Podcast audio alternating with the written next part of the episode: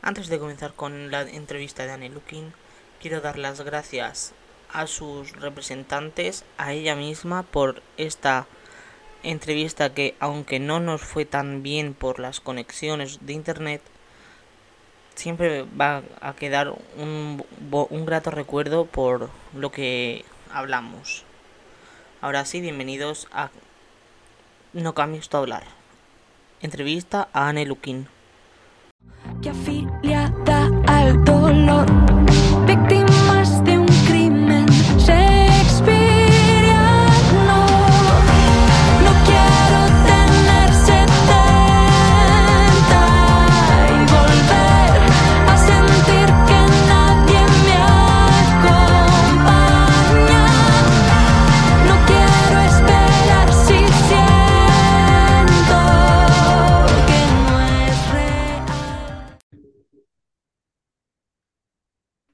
buenas a todos, todas y todos. Bienvenidos, bienvenidas y bienvenidas a No Cambios tu Hablar, tu podcast semanal de los viernes. Bueno, bi- se- bisemanal ahora.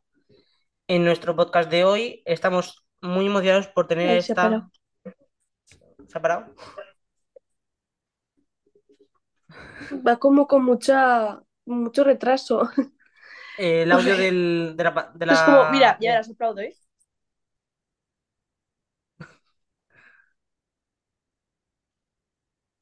Sí, ¿Ves? Como unos seis segundos. sí. Bueno, como lo bueno es que como vamos a... O sea, el, el vídeo no se ve, así que si el, Vale, si el vale, audio vale, vale, va, perfecto. si el audio va, mejor. Eh, Vale, perfecto. Bueno, ahora ya que lo habéis escuchado, es Anne Looking. Se Ah, vale, sí, esto lo vamos a Sí, quitar. sí. Ya aquí. Eh. Bueno, y ahora ya preséntate tú. Ah, ¿me presento yo? Preséntate tú. No, no, por Dios, que yo no sé presentarme. Present... No, por favor, por favor, preséntame tú. Concursante de Operación Triunfo. Cantante de, originaria de Pamplona. eh, un- una voz preciosa que tiene. Con un disco, si no, si no he leído mal. Y su último single se llama No Quiero. Eh, no, sí, no, no quiero. Esta no quiero y ni olvidar. Sí, sí. Digo, a ver si lo tengo al revés. Y bueno, para quien no sepa el funcionamiento de este podcast, primero iremos con un bloque de, de preguntas cortas y luego ya entraremos en materia. Y bueno, Anne, cuando quieras comenzamos. Dale, dale. Venga, Dale, caña. ¿cuál es tu color favorito? Pues es que voy variando. Ahora mismo naranja, pero tengo temporadas de verde y de azul. Depende. Pero ¿Y alguna, can- ¿y alguna canción favorita? Hostia, eso no, eso no. Eso sí que no sé. Eh, no, no, es que canciones favoritas no, no, no- no he sabido decidir nunca, igual que los libros y las pelis. ¿Y tienes alguna estación que te gusta más? Sí, otoño. El El otoño otoño me flipa. Sí. Tengo ganas de que se haya, de que haga como frío, tío, porque aquí en Barcelona este fin de ha empezado a hacer calor otra vez y era como, no, por favor. Sí, por aquí por el Alicante, madre mía, qué calor. Y ojalá. Sí. ¿Tienes alguna actividad que disfrutes de hacer en tu tiempo libre? Mm, así como random. A ver, me gusta muchísimo cocinar. Eh, me gusta jugar a juegos de mesa muchísimo, en plan, invitar a gente y ju- jugar a juegos de mesa o hacer... eh, Ah, bueno, una cosa que me encanta es hacer eh, como concurso de presentaciones de PowerPoint.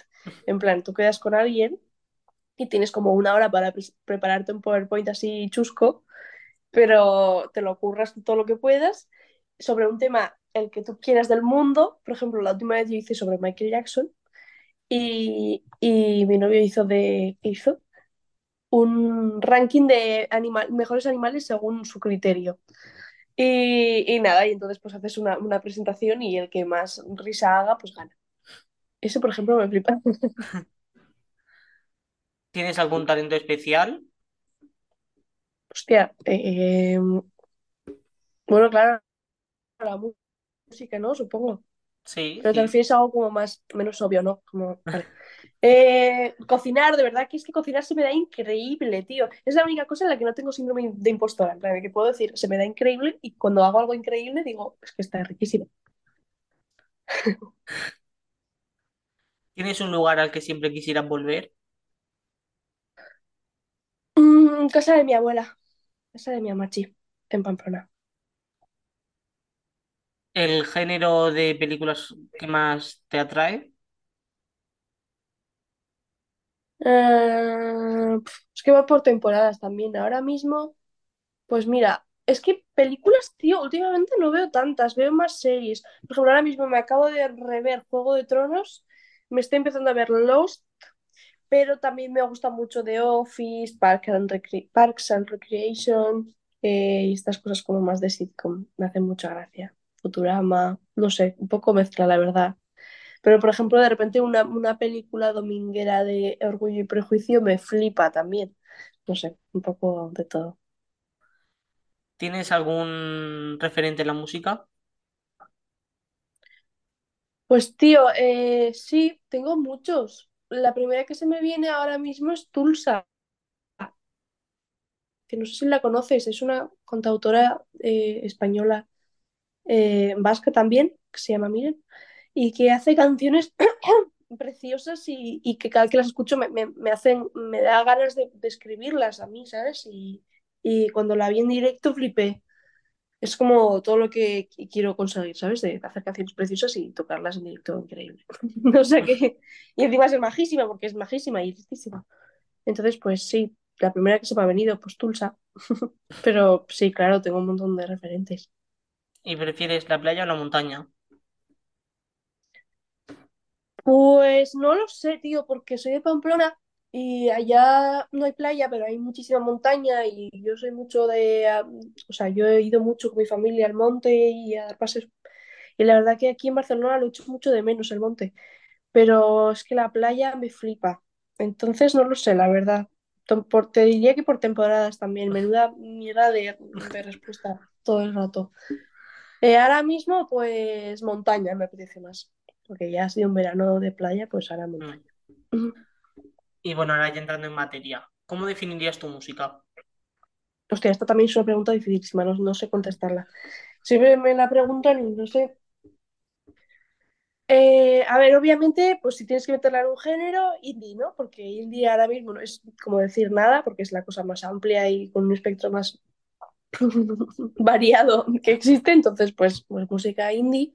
Sí que empecé como en un sitio un poco más cantautoril, creo, como pop suave, pero ahora me está apeteciendo hacer a mezclarlo con un poco más de, ele- de electrónica y estoy como intentando em- investigar más en el mundo sintes y siempre, o sea, sin perder esta cosa orgánica de, de que casi siempre compongo con la guitarra, entonces son canciones que también tienen esa base, ¿no? Pero eh, estoy, por lo menos, como se puede ver en los últimos tres singles, eh, estoy intentando como explorar por ahí porque me llama mucho la atención.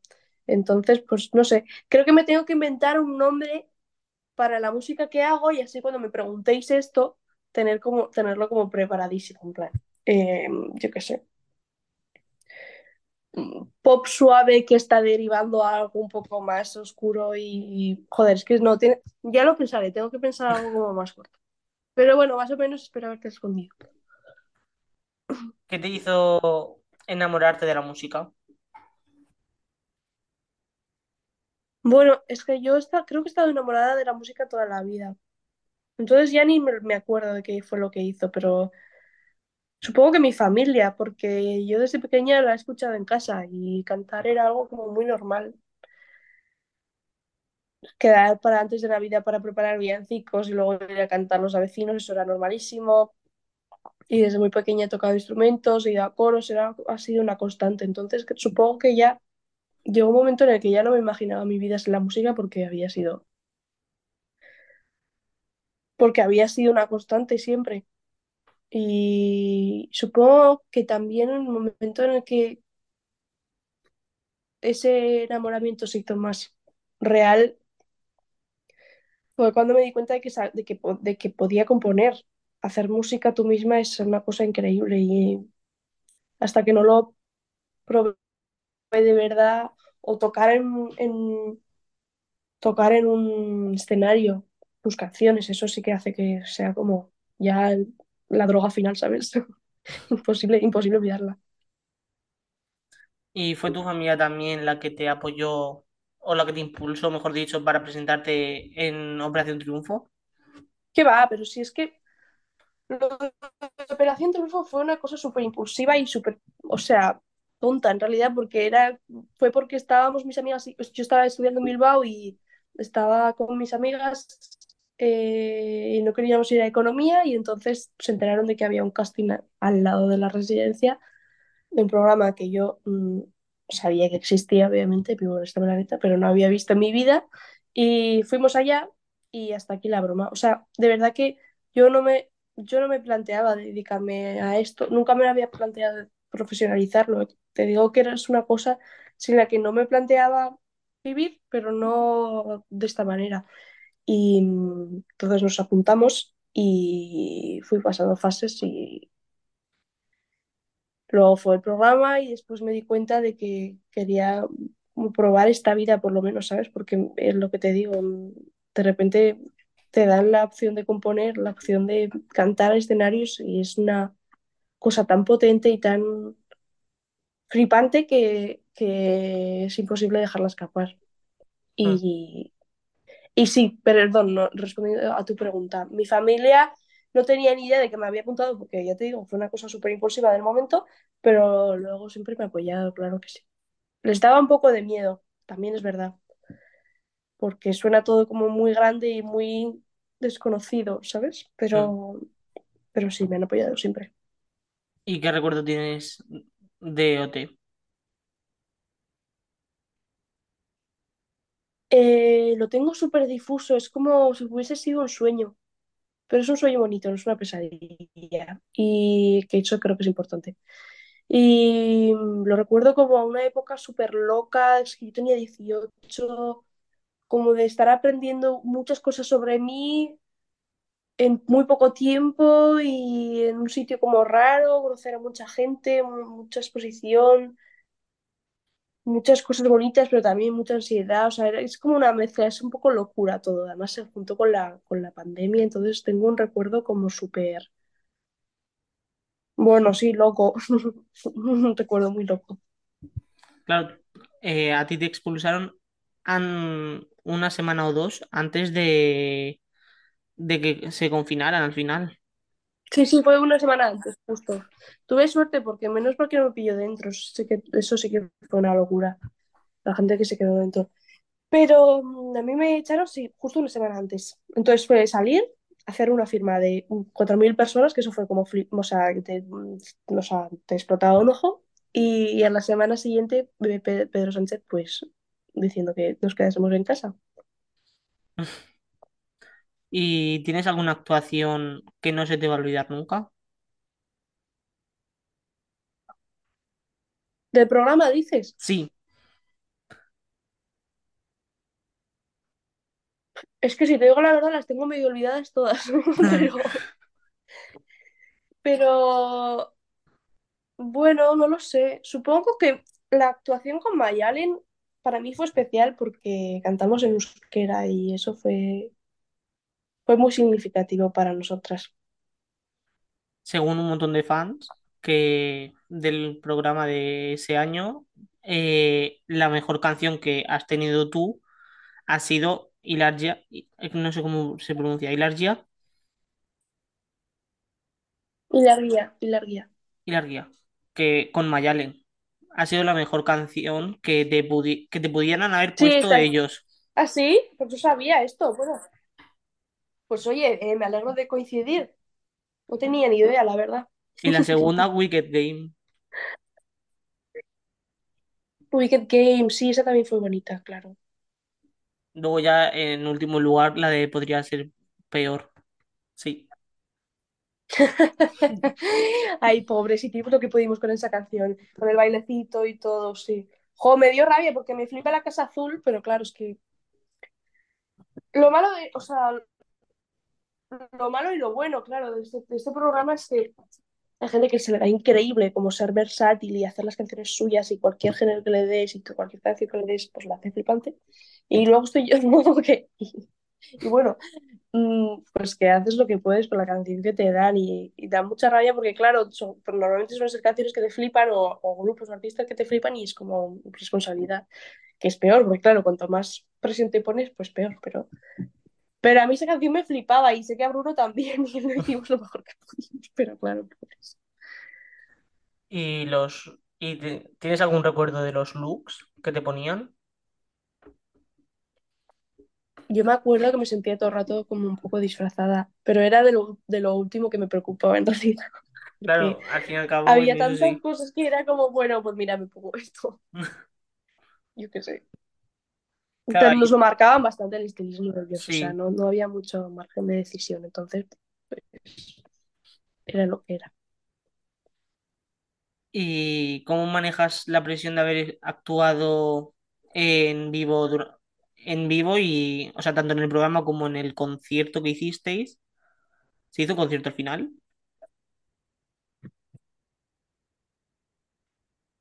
Ostras, es que me estás haciendo preguntas como súper concretas, como si hubiese pasado el, eh, hace mes pasado, pero es que han pasado tres años y ya ni me acuerdo. Eh, no lo sé, la verdad. No me acuerdo si ¿Cómo llevaba los conciertos? Sí, ¿cómo llevas la presión de los conciertos en general? Es que ¿sabes lo que pasa? Que nosotros hicimos solo dos porque estaba la pandemia recién, o sea, era el, el verano de 2020. Sí, Y hicimos varios conciertos en el Wizzing, pero, pero claro, el aforo estaba súper limitado, la gente tenía que estar sentada, fue todo súper raro eh, en ese sentido. Pero nosotros nos lo pasamos muy bien, era como por fin salir al mundo real, ¿sabes? sí. Y, Eh, mundo real entre comillas, porque eso no era mundo real, pero fue guay. Yo lo recuerdo bonito. y ahora, eh, ¿tú podrías decir que ahora mismo estás viviendo de la música?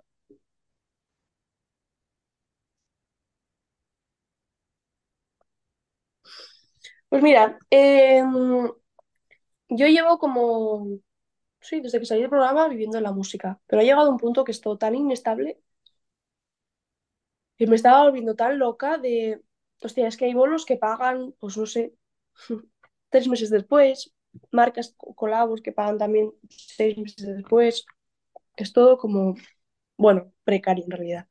Y hubo un momento en el que fue como, es que me voy a volver loca y voy a acabar odiando la música, que en realidad es lo que me salva, entonces... eh, voy a intentar que no sea mi ingreso principal, porque entonces me voy a volver loca.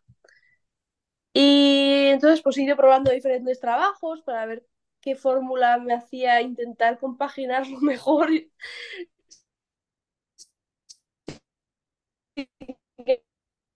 explotase un trabajo por tener dos trabajos. Y el año pasado estuve todo pues buscando, probando diferentes cosas, pero no funcionaba, acababa súper cansada. Y este año estoy empezando a ser profe de música y profe de, coros y a la vez que lo mío, claro. Y estoy contenta, no sé qué tal se la está a ver qué tal. Como te digo, estoy intentando encontrar la fórmula en la que eh, pueda seguir haciendo música, pero sin, sin acabar odiándola, ¿sabes? Y, y, y me hace ilusión esto de ser profe, la verdad que está siendo muy chulo. Está siendo muy bonito.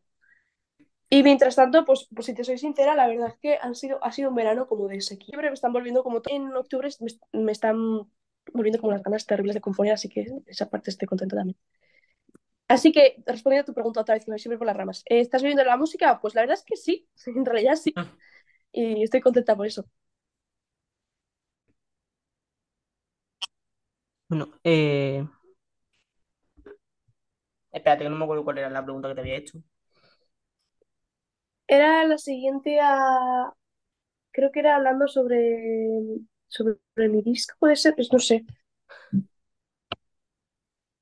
Sí, te había preguntado primero que, eh, que cómo tenía, cómo manejabas la presión de actuar en, en, en los conciertos de OT No, pero luego me habías preguntado si vivía de la música y después la siguiente.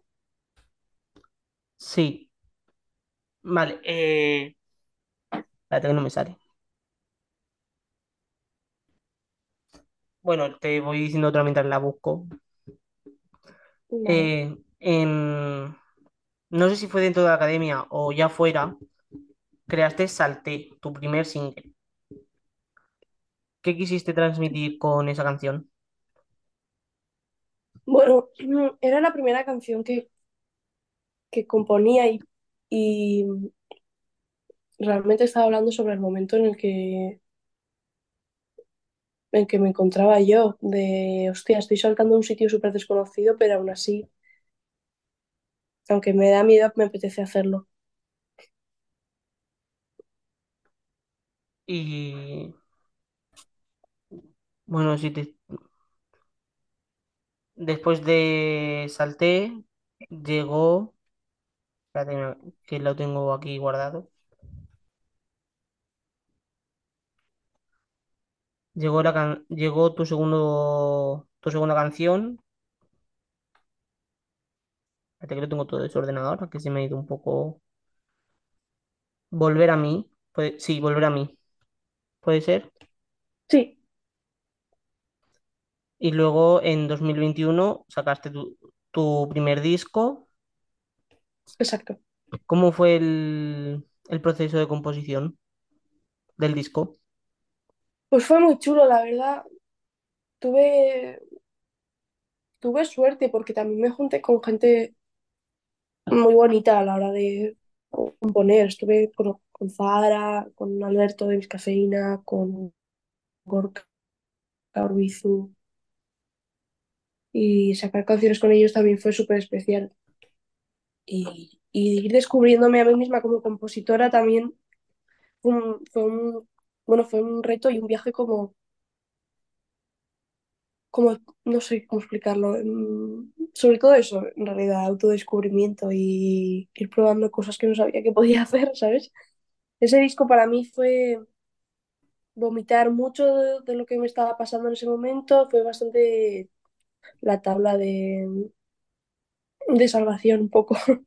Y, y fue, yo, yo recuerdo un proceso, en realidad fue bastante rápido, fue bastante rápido, como que salió todo muy fácil y muy, muy rodado. Me junté con gente muy chula también para hacerlo. Vale, me acabo de acordar ya la, que era que si tenías algún proyecto de futuro que Ah, pudieses contar algo. Ah, sí, esto. Pues eh, nada, pues una colaboración con, con Maren, que no sé si la conoces, es una también cantautora eh, vasca que va viviendo a ratos aquí también en Barcelona y somos amigas desde hace varios años y llevamos mucho tiempo queriendo sacar un tema juntas y, y por fin lo vamos a hacer y nos hace mucha ilusión porque es un temazo, la verdad. Eso es lo más inmediato y luego pues eh, paralelo, claro, estoy, sigo componiendo mi, mi disco que tengo muchas ganas de sacarlo, segundo disco. Y saldrá en... sa- ¿Sabemos si saldrá por 2024? Pues esto todavía no lo sé porque mm, Estoy barajando la, la mejor idea, la mejor manera de sacarlo. Si, si primero una mitad, después otra, si esperarme a 2024. eh, no lo sé, no lo sé. Esto sí que no lo sé. Y volviendo a los conciertos, ¿tienes algún ritual o preparación especial antes de subir al escenario? La verdad que cero rituales y cero preparaciones. Eso mm, totalmente decepcionante voy a ser. Eh, no tengo nada, tío. Sí que tengo un mini saludillo con los músicos, pero eso es una mierda. O sea, no, me refiero, no es una mierda, pero que no es, no hay ningún ritual así como excéntrico ni, ni raro. Ni siquiera caliento la voz, tío. Si me escuchara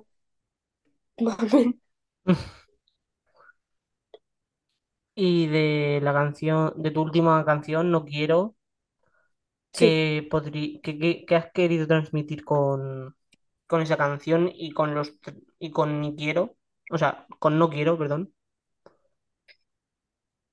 con No quiero, es- intenté hablar de, mm, bueno, en ese momento yo estaba como un poco desencantada con, con el amor en general, con las relaciones románticas y porque todas las que tenía a mi alrededor eran como tóxicas en realidad y, y era, me entró una paranoia de hostia y voy a saber reconocer el amor como bueno, ¿sabes? No bueno de, o sea, como el que te hace bien, ¿sabes? Cuando lo tenga o lo vea, si no tengo a nadie a mi alrededor que me lo enseñe, ¿sabes? Mm. Y, y bueno, me empecé a, empecé a escribir mu- mucho sobre este tema y, y salió esta canción hablando un poco sobre esto de no me quiero, o sea, no quiero llegar a tener 70 años y estar con alguien por miedo a estar sola, ¿sabes? No quiero que esa sea la razón por la que estar con alguien. Y en plan, miedo a la soledad. Y, y nada, eso es lo que intento contar a través de la canción. ¿Y tú crees que tu paso por Operación Triunfo, las cosas que pasaron y que se vendieron, eh, te han ayudado a mejorar, bueno, a mejorar, te han influido en tu carrera musical? No sé muy bien a qué te refieres. Eh, pues, por ejemplo, que el, vendieron al fin y al cabo eh, la, la escena donde tú y Gerard os, besáis, que pensabais que no había cámaras, pero eso lo grabaron. Eh, jo, te repito que es que son cosas que ya Sí, las tengo que como de verdad en los pies, súper olvidadas, tío. Eh, hostia, aquello, pues sí, yo recuerdo que a los dos nos chocó un montón, claro. Eh, pero para nada creo que haya influido en mi carrera después. ¿Y siempre tienes alguna última canción que cantar en los conciertos? Pues voy variando, la verdad. Voy variando según cómo me sientan. No, suelo tener un setlist como inamovible. Me suele gustar usar mañanas viernes porque es como la más puergera, pero voy cambiando.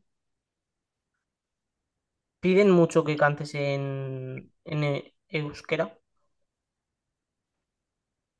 Pues, a ver, en realidad solo tengo una canción en euskera, entonces la canto siempre porque esta además es de mis favoritas y he cantado mucho en el norte, hemos hecho muchos conciertos allá, pero, pero tampoco es algo como que, que sea un hándicap, ¿sabes?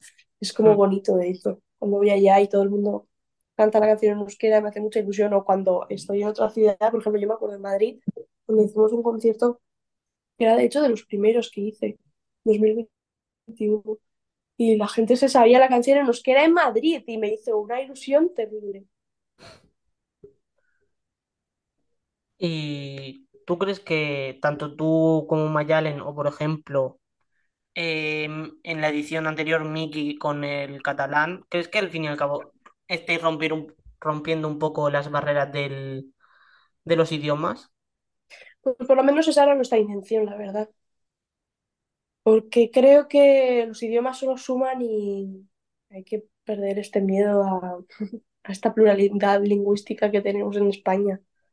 Sí, porque Y nosotras, la verdad que pretendíamos eh, visibilizarlo de alguna manera, ¿no? Mm, Y, y que la gente lo sienta suyo también, no sé. Pero mira, para que veas. Una cosa que, que me pareció muy fuerte, este, este verano fuimos, eh, me fui a Croacia de vacaciones y nuestra guía nos explicaba que allá tienen como optativa, bueno, aprenden varios idiomas en el colegio, dos como mínimo, en plan, pero no como nosotros que tenemos el inglés y luego alguna optativa, sino como dos heavies y después, bueno, que tienen muchos idiomas para, para elegir. Y uno de ellos es el castellano. Dentro del castellano enseñan el gallego y el catalán y que ahora iban a intentar em, enseñar también un poco de euskera, o sea, lo básico, pero como que iban a intentar como implementarlo. Y me pareció súper fuerte que, que, que aquí no se haga, tío, que en nuestro propio país no se nos enseñe nuestros idiomas y que sea algo como, todavía algo como que pueda ser mm, mm, fuente de, de, de problemas, no sí, entiendo, me parece algo precioso y que solo nutre. Entonces, pues sí, claro, nosotros estábamos súper orgullosos de cantar en euskera por fin en ese programa y en la televisión pública. Sí, que algo que ahí nadie, o sea, que todos los fans recuerdan es el momento en el que tú y Mayalen pedís que si cantáis en euskera, que pongan los subtítulos para que se entienda. no, esto sí que fue cosa mía de, hostia, eh, quiero que se entienda. Porque a mí me pasaba que, hostia, cuando ponían canciones en catalán o en gallego, yo decía, joder, quiero entenderlo, ¿sabes? Mm. Es una manera también de hacerlo, de hacerlo un poco tuyo. Y, y en eso fuimos muy cabezonas, sí. Y lo conseguisteis al final. Sí, creo que lo subtituló de hecho el autor de la canción. Y, y me hace gracia que justamente tú, me, ya- tú digas que en Croacia se enseñe el castellano y un poco de gallego y catalán, y luego lleguemos aquí al Parlamento y se tiren de los pelos por, por, por, por poder hablarlo. Sí, sí, por eso te decía que me, pa- que me parece que en ese sentido sí quedamos un poco lentos, ¿no? Como Sí, parece que estamos perdiendo mucho el tiempo que puede ser algo preciso y súper, no sé, nutritivo. sí que no se quede solo en una, en una sola región. Que Total. como, claro que como tú dices, en Madrid se, han- se saben tu canción en euskera, como Sí, perfectamente se sabrán alguna de en catalán. sí, sí, yo para mí lo, yo lo tengo clarísimo, la verdad. ¿Y quieres, quieres sacar alguna canción más en euskera? Pues sí, de hecho, ahora con Maren, eh, bueno, ya veréis, ya veréis, joder, es que se me va la lengua, pero sí, sí, claro que sí. Para mí el euskera es parte de mí y, y hacer canciones en euskera también. Y aparte de con Maren, ¿dónde vamos a poder ver a Nelukin más adelante? Pues ya te digo que yo ahora mismo estoy en proceso compositivo, dándole, intentando ponerme a componer ya de una vez y, y romper este bloqueo que he tenido este verano. Y joder, pues ojalá me veáis pues, cuando saque, vaya sacando canciones, vaya haciendo conciertos, todo esto, pues por supuesto, como siempre, iremos informando en redes. Pero joder, tengo muchas ganas. ¿Y tienes ganas de colaborar con algún triunfito, aunque no sea de tu edición, de cualquier edición? Pues ahora mismo la verdad es que no se me ocurre ninguno. En realidad, la única con la que alguna vez sí que hemos hablado de hacer algo es Mayalen. Em, pero no, la verdad que ahora mismo no. ¿Y cómo ves el que de- haya pasado de la televisión pública a una plataforma de streaming eh, op- el programa? Pues la verdad que, oye, si les funciona yo, es que no, mm, la verdad que ya te digo, te lo digo de verdad que yo no había visto OT antes, entonces pues tampoco tengo mucho donde, donde comparar o donde hacer como, donde tener como nostalgia, bueno, aparte de mi edición, claro, pues eh, te- tengo como mucha curiosidad de ver cómo, cómo hacen todo. ¿Y crees que el... A ver, ¿cómo decirlo? ¿Crees que esta espera que han hecho de al final tres años les va a venir bien a los nuevos concursantes?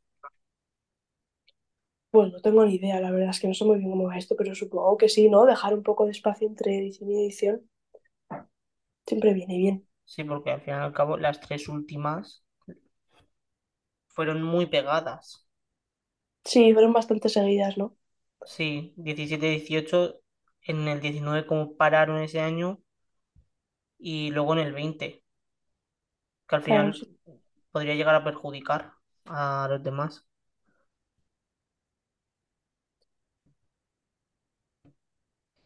Y bueno, ¿hay algún sueño o meta que te gustaría alcanzar en tu carrera musical?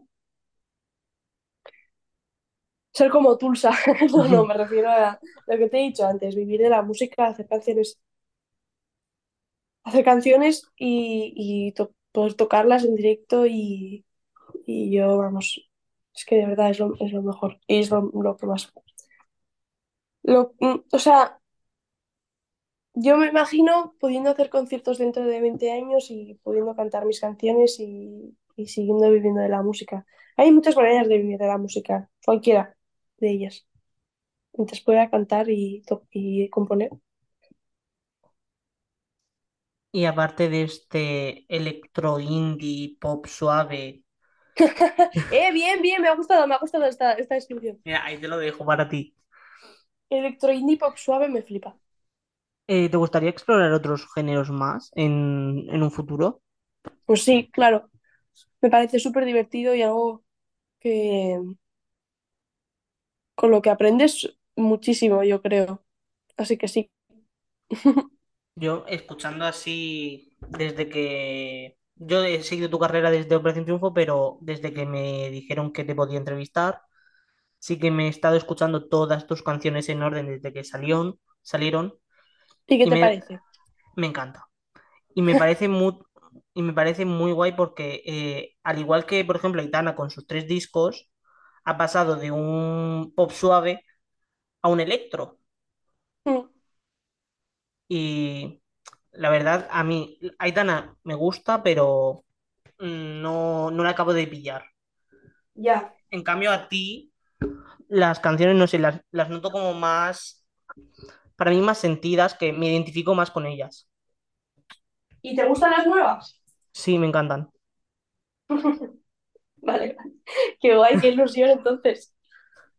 Y así quiero ir finalizando. La- tengo una pregunta que te- me hubiera gustado hacerte al principio, pero se me ha olvidado. ¿Alguna Dime, vez te han entrevistado eh, el día del cumpleaños del presentador? pues la verdad es que no. ¿Es tu cumple? Sí. ¡Felicidades! Y bueno, de nuevo gracias a Anne Lukin por esta entrevista. Se nos cortó antes de tiempo, pero eh, la tenemos, a- la hemos tenido y es ha sido un placer hablar con ella.